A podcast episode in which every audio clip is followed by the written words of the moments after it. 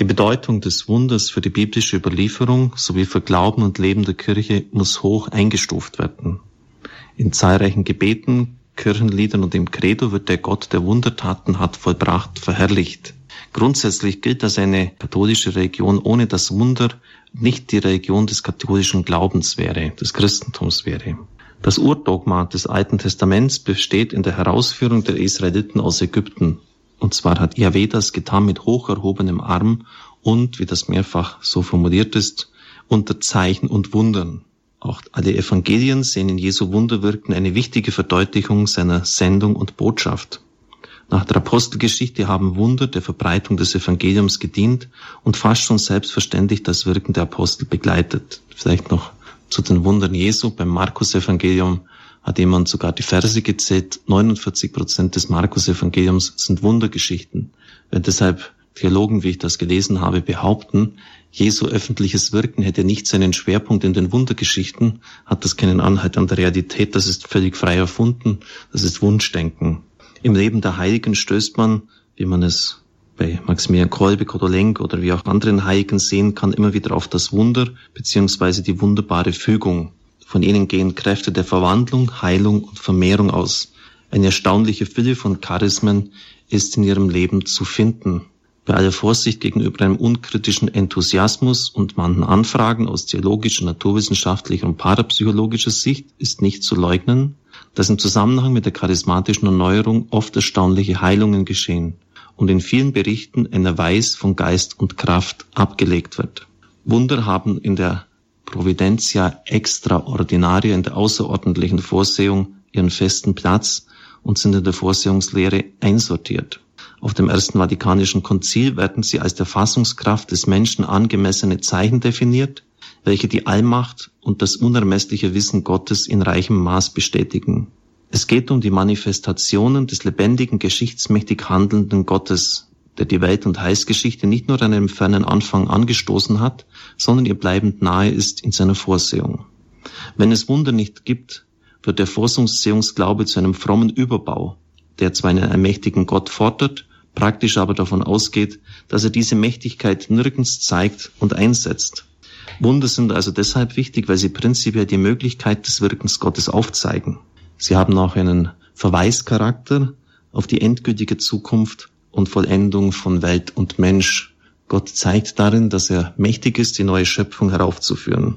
Es sind also nicht nur leere Verheißungen, diese Versprechungen, die Gott uns in der Bibel gegeben hat, werden bestätigt durch die Wunder.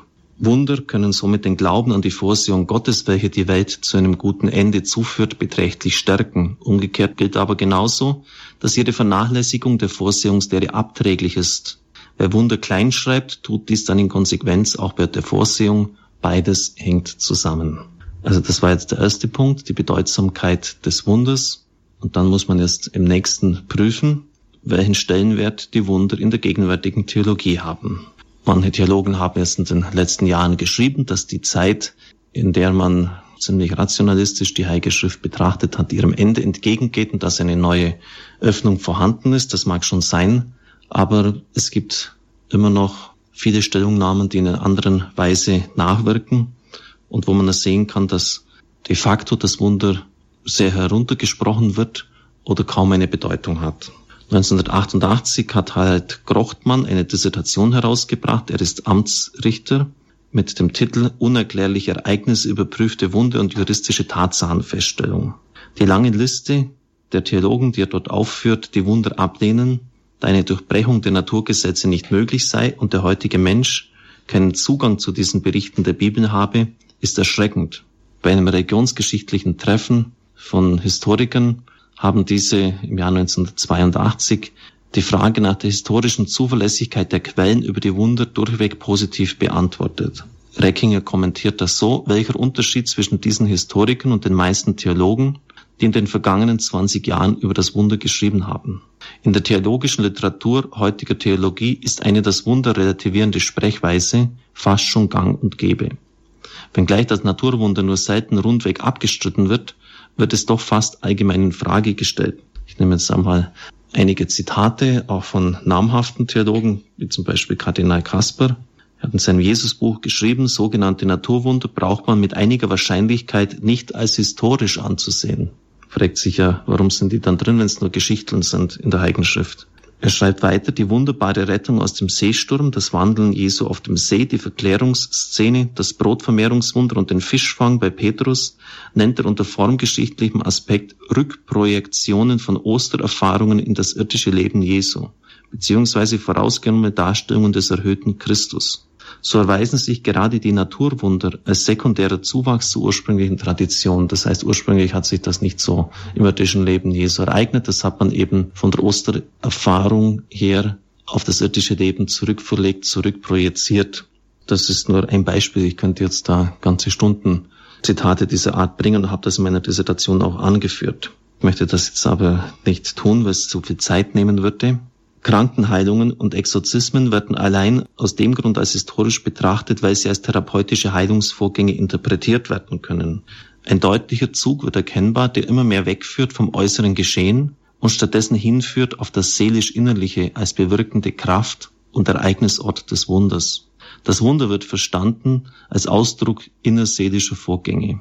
Die einzelnen zur Bestreitung der Historizität von Wundern vorgetragenen Gründe wie das nicht genügend aufgeklärte Bewusstsein der Menschen von damals. Es waren halt noch Menschen, die vorwissenschaftlich geformt waren, die Übernahme religionsgeschichtlicher Parallelen, die Verwendung bestimmter literarischer Schemata, vermögen die ihnen aufgebürdete Beweislast nicht zu tragen. Theologe Wenisch stellt die Frage, sieht man denn nicht, dass die Evangelien in der Substanz in sich zusammensinken, wenn der Großteil ihrer Wundergeschichten nur literarische Fiktionen sind Wenisch kritisiert, dass bei der Wunderauslegung oft die Scheinplausibilität einer literarischen Erklärung konstruiert wird. Nicht selten kann man auch lesen, dass es auch im Heidentum Wunder gegeben hat. Ich wäre sehr dankbar, wenn jene, die das behaupten, auch wirklich einmal diese Wunder nachschauen würden. Dann würden solche Behauptungen nicht länger aufgestellt werden. Die angeblichen Wunder an den Wunderorten der Antike sind nämlich genauso kritisch auf ihre Glaubwürdigkeit zu überprüfen, wie dies bei den biblischen getan wird. Dass sie dabei mit letzteren nicht verglichen werden können, wird jeder bestätigen, der die bis an die Grenze des abstrusen fantastischen Heilungsberichte in Epidaurus oder des Wundertäters Apollonius unvoreingenommen zur Kenntnis nimmt. Schon Augustinus hat in dieser Richtung argumentiert, also auch bei den Kirchenvätern würde man hier fündig werden. Er schreibt nämlich in seinem Gottesstaat, den Wundern, die an den Gedächtnisstätten unserer Märtyrer geschehen, sind die Wunder, welche in Heidentempeln geschehen sein sollen, in keiner Weise an die Seite zu stellen. Bislang konnte nach dem Theologen Glöckner in keinem einzigen Fall eine literarische Abhängigkeit eines biblischen Wunders von einer außerbiblischen Vorlage überzeugend nachgewiesen werden. Ähnlichkeiten besagen noch längst keine kausalen Abhängigkeiten. Verstehen Sie, hier wird einfach möchte fast schon sagen, frech drauf los behauptet, ohne dass man es wirklich auch beweisen könnte. Dann sollen doch wirklich jene, die das ins Feld führen, um das biblische Wunder zu entkräften, auch mal ganz konkret sagen, was sind denn jetzt diese außerbiblischen Wunder, die so überzeugend sind? Es gibt nämlich durchaus Literatur, wo man das nachlesen kann, was in Epidaurus geschehen sein sollte. Da können Sie sich scheckig lachen, was dort alles berichtet wird wie dann der Gott kommt, den Kopf abschneidet, ein bisschen Blut ausströmt, ausfließt, dann den Kopf wieder aufsetzt und dann ist die Person geheilt. Das sind, das sind Märchen, das sind Erfindungen von Menschen. Das mit den Händen zu greifen, der Unsinn, der hier behauptet wird. Und das dann auf eine Stelle mit dem zu setzen, was Jesus Christus getan hat, der nie das Wunder in den Vordergrund gestellt hat, der sich zurückgezogen hat, der nicht wollte, dass die Menschen nur wegen der Wunder, wegen dem Brot, das sie gegessen haben, das er wunderbar vermehrt hat, aufsuchen, das ist schon nicht nur ein starkes Stück, das schmerzt einfach, weil es damit den Menschen auch den Blick verstellt und das biblische Wunder nivelliert wird. Wenn man dann sagt, naja, dort hat sich auch schon ähm, ereignet, vielleicht sind diese biblischen Wunder doch nicht einzigartig, sie sind einzigartig. Und Jesus heilt auch, indem er immer sagt, ich will es sei rein, im Unterschied zu den Aposteln, die sagen, im Namen Jesu steh auf und geh. Das heißt, sie können allein schon aus diesem kleinen Unterschied, dass Jesus sich auf keine Autorität beruft, außer aus sich selbst, rückschließen, dass er eine ganz besondere Person sein muss. Wir sagen, er ist Gottes Sohn. Er wirkt die Wunder in eigener Kraft. Er beruft sie nicht einmal auf Gott. Warum? Weil er selber der Sohn Gottes ist. Und vielleicht wird dann deutlich, was man dem Herrn auch antut, wenn man hier alles dort relativiert.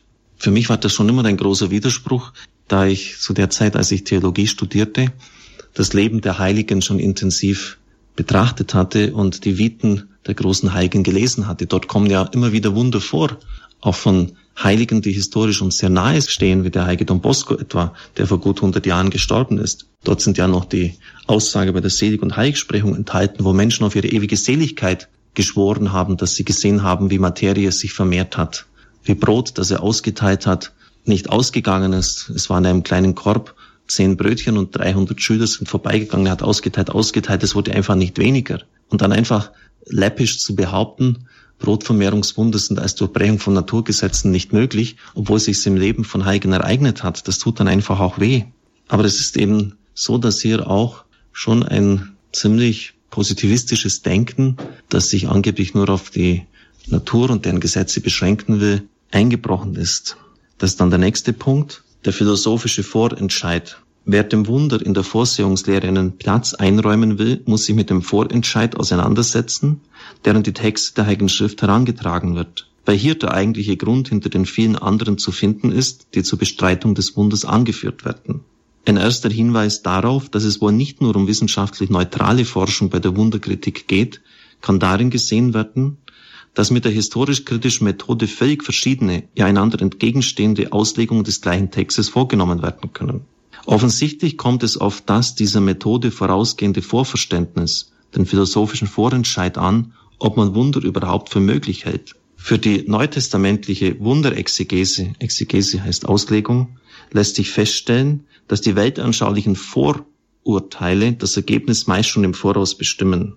Etta Linnemann ist eine der großen evangelischen Theologen gewesen. Sie schreibt, es ist Vorurteil, nicht Ergebnis wissenschaftlicher Untersuchung, dass man nach der historisch-kritischen Methode die Wundergeschichte im Neuen Testament nicht als Berichte von geschehenen Wundern lesen darf. Man muss wirklich sich fragen, ob die Neuansätze in der Auslegung sachlich ausreichend und genügend vorurteilsfrei, wenn wir oft gegen den sich ursprünglich aufdrängenden Sinn der Texte die eigentliche Aussageabsicht der Evangelien betonen es kommt dann oft bei dieser Auslegung genau das Gegenteil heraus, als das, was man ursprünglich meint, als Sinn der Geschichte zu verstehen. Manchmal, wenngleich selten, wird der Vorentscheid auch ganz offen zugegeben. So bei dem Exegeten Blank. Die moderne Exegese, deren Fruchtbarkeit nicht zu bezweifeln ist, ist ein Kind der oft geschmähten Aufklärung und steht mit dieser im Bund. Stellt man sich einmal auf den Standpunkt historisch-kritischer Exegese, dann gibt es zunächst keine Möglichkeit, etwas außerhalb dieser Betrachtungsweise zuzulassen. Muss man sich schon fragen, gehen wir jetzt glaubend an die Heilige Schrift dran oder nur mit der historisch-kritischen Methode? Legt man sich da nicht schon von vornherein auf etwas fest? Wir werden das noch später sehen, wie problematisch das ist. Denn die historisch-kritische Methode ist auch dem wissenschaftlichen Erkenntnistyp sehr nahe. Und dort heißt es, dort geht es ja darum, dass etwas immer wieder reproduzierbar sein muss, im Experiment abrufbar und wiederholbar sein muss, während es bei den neutestamentlichen Wunderberichten um Einmaliges geht, etwas, was nicht jederzeit wiederholt und repliziert werden kann. Und so ist es auch in unserem Leben. Die entscheidenden Begegnungen geschehen einmalig. Das sind nicht Dinge, die jederzeit wiederholt und abgerufen werden können.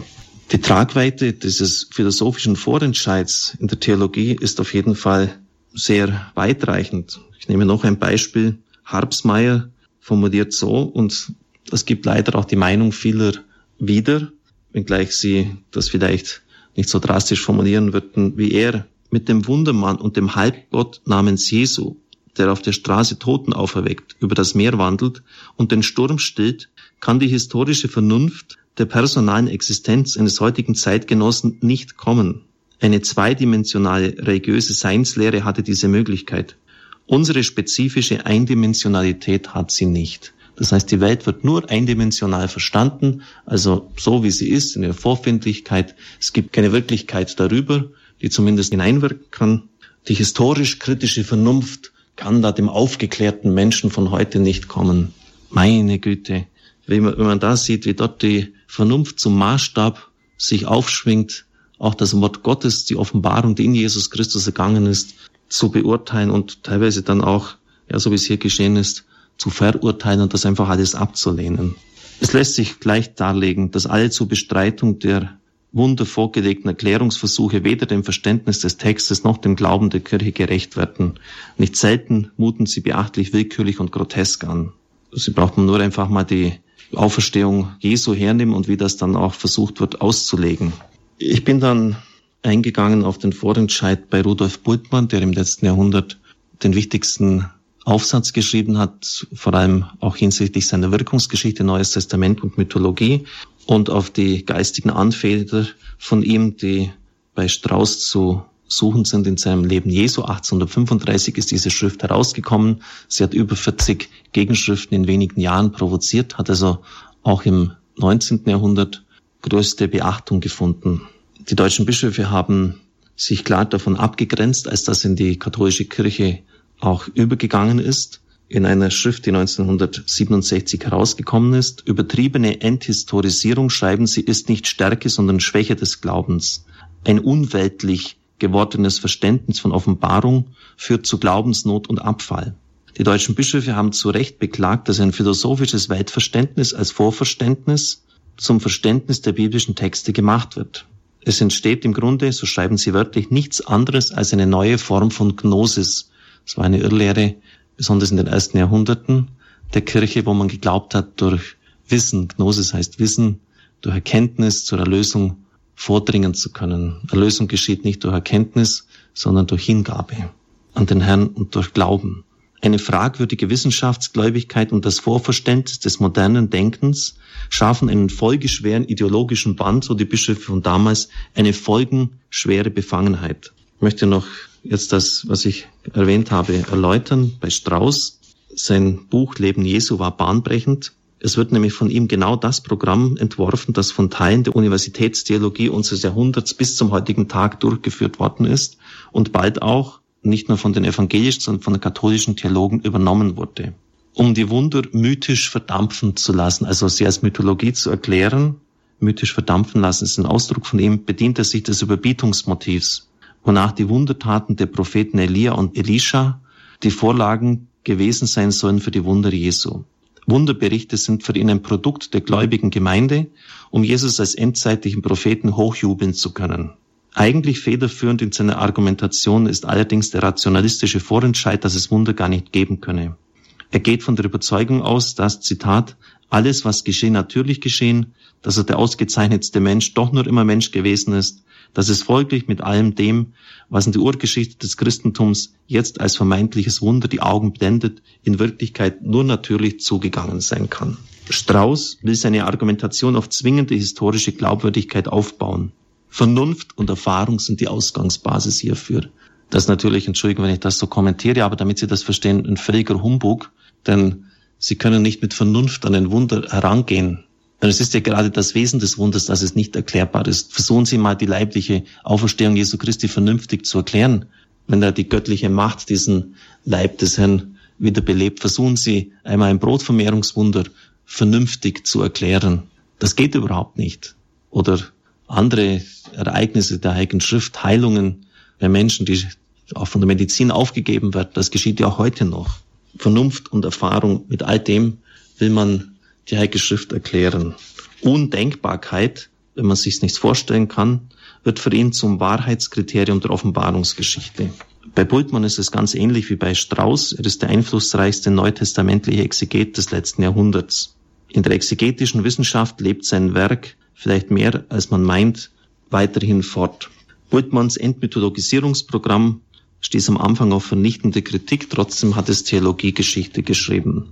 Mit dem modernen Denken ist die Kritik am neutestamentlichen Weltbild gegeben. Er spricht vom geschlossenen Gefüge der natürlichen Kräfte, gleiches gilt für ihn die Geschichte mit ihrem stetigen gesetzmäßigen Gang und das Selbstverständnis des Menschen, wonach er sich als geschlossene innere Einheit versteht, die den Zugriff übernatürlicher Mächte nicht offen steht. Also er meint, wenn er das neutestamentliche Weltbild, das natürlich kein naturwissenschaftliches sein kann, kritisiert, dann müsste er auch mit diesem neutestamentlichen Weltbild die Wunder und alles, was damit in Verbindung steht, ablehnen. Erledigt, schreibt er, ist durch die Kenntnis der Gesetze und Kräfte der Natur, der Geister und Dämonen glauben. Erledigt ist die leibliche Auferstehung, die Erscheinung Jesu Christi, die Präexistenz, also, also vor seiner Menschwerdung und der Herrlichkeit Gottes lebte, die Jungfrauengeburt und der Sühnetod Jesu, der Hinabstieg in das Reich der Toten, die Himmelfahrt und die Erwartung seiner Wiederkunft. Das ist alles mythologische Rede und das ist für ihn zurückzuführen auf zeitgeschichtliche Mythologie der jüdischen Apokalyptik. Man kann nicht elektrisches Licht und Radioapparat benutzen, in Krankheitsfällen moderne medizinische, klinische Mittel in Anspruch nehmen und gleichzeitig an die Geister- und Wunderwelt des Neuen Testamentes glauben. So Bultmann. Und da wird es also ganz deutlich, worum es geht. Das moderne Verständnis der Wirklichkeit und der Welt ist für ihn das Kriterium schlechthin, das an die Offenbarung herangetragen wird und das dann aus seiner Sicht ein Wunder ausschließt, was er wiederum voraussetzt bei Bultmann, dass er überhaupt die Welt nicht zur Kenntnis nimmt, vor allem in der Hinsicht, dass auch dort Wunder geschehen, die auch bei der Heilig- und Seligsprechung eine große Rolle spielen, sodass also Gott genauso wie damals vor 2000 Jahren auch heute noch Wunder wirkt. Wir haben soeben festgestellt, liebe Zuhörer, dass es problematisch ist, wenn die Methode der Naturwissenschaften durch die historisch-kritische Methode an die Offenbarungsurkunden herangetragen wird. Dann kann es nämlich uns gehen wie Charles Darwin, der in seiner Autobiografie festhält, warum er nicht mehr an das Christentum als göttliche Offenbarung glaubt. Die Wunder würden für ihn umso unglaubhafter, je mehr wir von den feststehenden Naturgesetzen kennenlernen. Viele Ereignisse, die in früheren Zeiten als Wunder betrachtet wurden, lassen sich heute natürlich erklären. Die Argumentation Darwins geht dann so weiter, eines Tages wird es natürlich dann möglich sein, alle Wunder auf naturwissenschaftlicher Basis zu erklären. Es wäre somit alles nur eine Frage der Zeit. Der methodische Atheismus der Naturwissenschaften, sie gehen ja davon aus, dass alles natürlich geschehen ist, das ist doch eine Pflicht, dieser Disziplin wird immer mehr zu einem bewusstseinsmäßigen. Es wird von vielen Wissenschaftlern heute schon als eine Pflicht aufgefasst, eine Pflicht der intellektuellen Redlichkeit, sich nur mehr einzuengen zu beschränken auf das, was beweisbar und greifbar ist. Nun gilt es natürlich auch Elemente einer Antwort vorzulegen auf die neuzeitliche Bestreitung des Wunders. Was kann man aus theologischer Sicht dazu sagen? Zunächst einmal die Verwiesenheit der Naturwissenschaften auf das Experiment und damit auf das in der Gegenwart abfragbare Wissen macht den Unterschied zu den Geistes- und Geschichtswissenschaften deutlich. Diese haben sich mit dem geschichtlich Einmaligen auseinanderzusetzen. Der Wunsch nach unzweifelbaren Gewissheiten, einer historischen Grundlagen verpflichteten Wissenschaft ist illusionär. Also wenn man sagen möchte, ich möchte jetzt den Glauben auf unzweifelbaren Gewissheiten aufbauen, ist doch ein Blödsinn. Dann ist ja kein Glaube mehr. Dann sind wir in der Mathematik gelandet. Aber solche Dinge werden einfach wie selbstverständlich behauptet, oft von Leuten, die hochgescheit sind und auch Professorentitel haben, die sie sagen, alles muss auf Vernunft und Erfahrung aufgegründet sein. Das geht doch am Wesen des Glaubens vorbei. Ich kann auch den Glauben nicht nur vernünftig, nur erfahrungsgemäß demonstrieren. Kennzeichnet es nicht gerade die theologische Wissenschaft, offen zu sein für das Wirken Gottes, mit dessen Möglichkeiten zu rechnen, oft gegen alle Erwartung, gegen jeden Augenschein. Von daher ist es völlig unverständlich, warum der methodische Atheismus in derart breiter Front in die Theologie übernommen wurde. Problematisch ist ferner der Fortschrittsgedanke der Naturwissenschaften, der frühere Grundeinsichten wenngleich nicht ganz zu verwerfen braucht, doch in einer Weise hinter sich lassen kann, wie dies bei der Theologie als Glaubenswissenschaft so nicht möglich ist. Das Christusereignis, liebe Zuhörer, ist für uns verpflichtend und das wird nie nur als etwas Zeitbedingtes gesehen werden können. Es ist also äußerst problematisch, den wissenschaftlichen Erkenntnistyp in die Geschichtswissenschaften zu übernehmen. Eine aus dem Glauben getriebene historische Exegese, so wenig, wird auf keinen Fall die Prämissen des modernen Weltbildes übernehmen können. Ihre Prämissen ergeben sich vielmehr aus dem, was im kirchlichen Leben erfahrbar wird. Diese Erfahrungen eröffnen Bereiche, von denen unsere jetzt aufgeklärten Zeitgenossen oft keine Ahnung haben.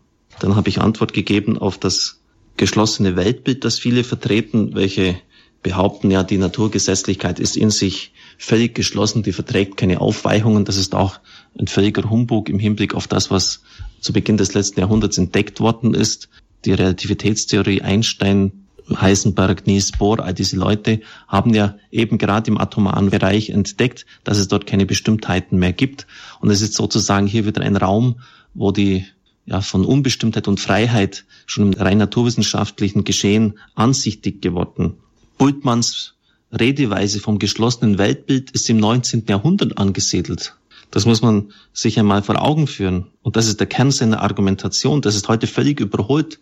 Er war also noch in diesem mechanistischen Denken des 19. Jahrhunderts verhaftet, wo tatsächlich wenig bis gar kein Platz für das Wirken Gottes war, wenn alles nur auf Stoß und Wirkung, Ursache und Wirkung aufbaut. Er teilte einen übertriebenen Glauben an die Enge und Starrheit der innerweltlichen Kausalität und stand unter dem Zwang, dieser naturwissenschaftlichen überholten Weltanschauung mehr Platz einzuräumen, als die Wissenschaft sogar selbst verlangt hat. Zudem ist Bultmanns häufige Rede vom modernen Menschen- und naturwissenschaftlichen Weltbild äußerst zwiespältig und relativ.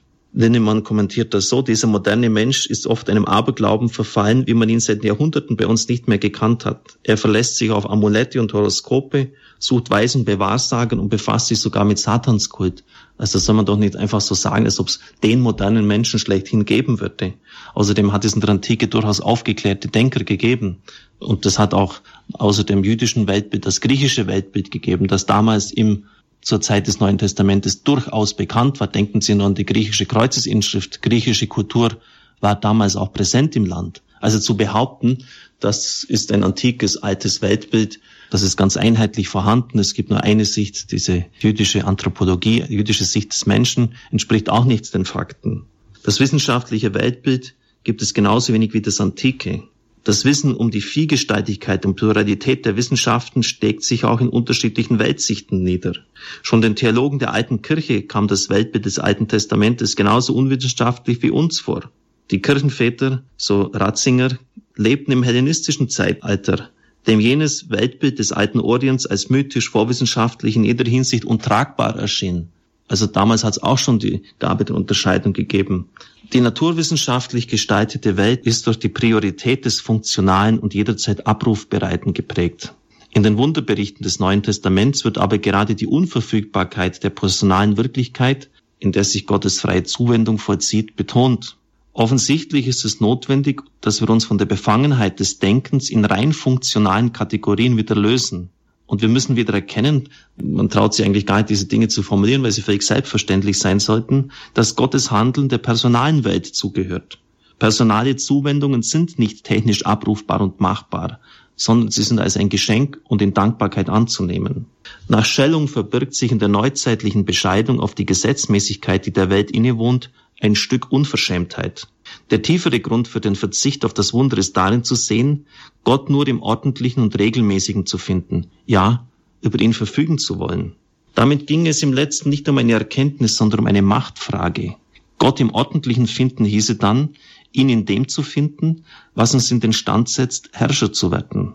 Dann kann man sagen, unsere moderne Kritik an den Wundern, unser modernes Unbehagen über sie entspringt einem Konkurrenzkampf, nämlich der Kampffrage, wer der Herr sei.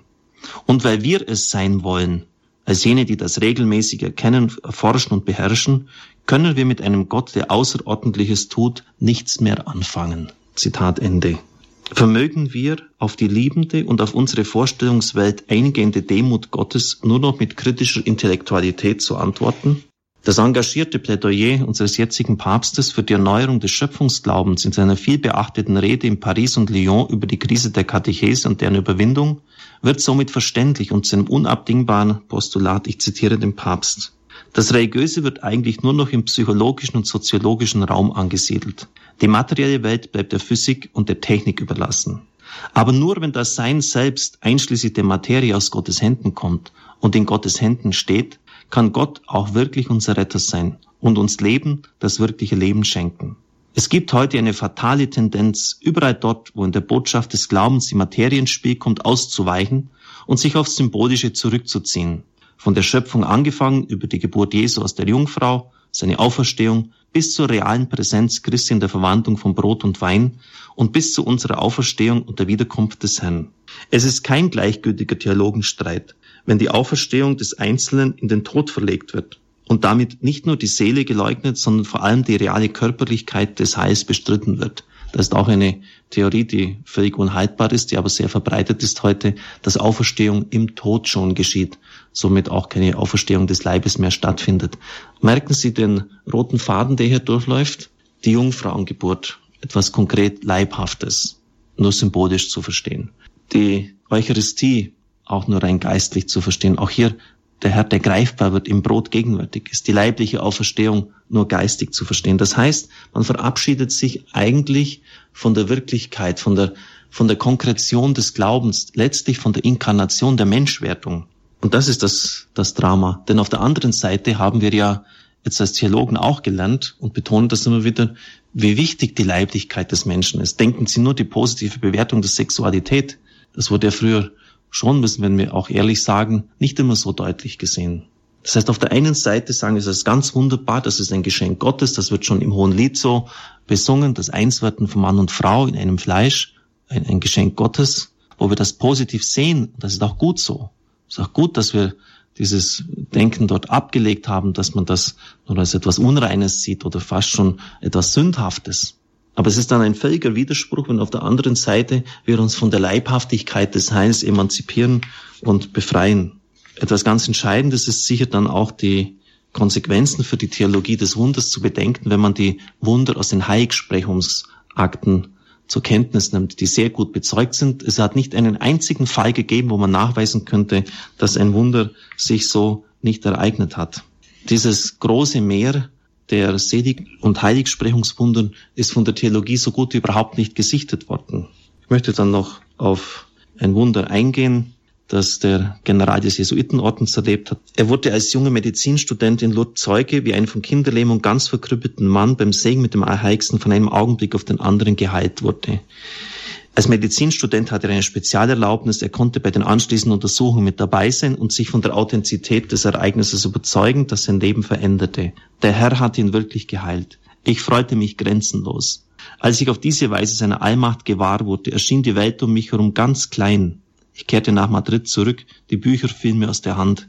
Ja, ich war tatsächlich außer mir. Dachte ich doch nur noch an die zum Segnen erhobene Hostie und an den gelähmten Jungen, der aus dem Rollstuhl sprang. Drei Monate später wurde ich Jesuit. Ich zweifle nicht daran, dass die Kraft, die vom eucharistischen Jesus ausgeht und die an jenem denkwürdigen Nachmittag in Lourdes aufschien, dieselbe ist, die vom historischen Jesus ausging. Jeder ist als Einzelner dann in die Entscheidung gestellt, ob er das annehmen will oder nicht. Und ich glaube auch, dieses Ableugnen, Abstreiten der Wunder hat auch damit etwas zu tun, dass es letztlich um diese Entscheidung geht, ob wir uns Gott öffnen oder nicht.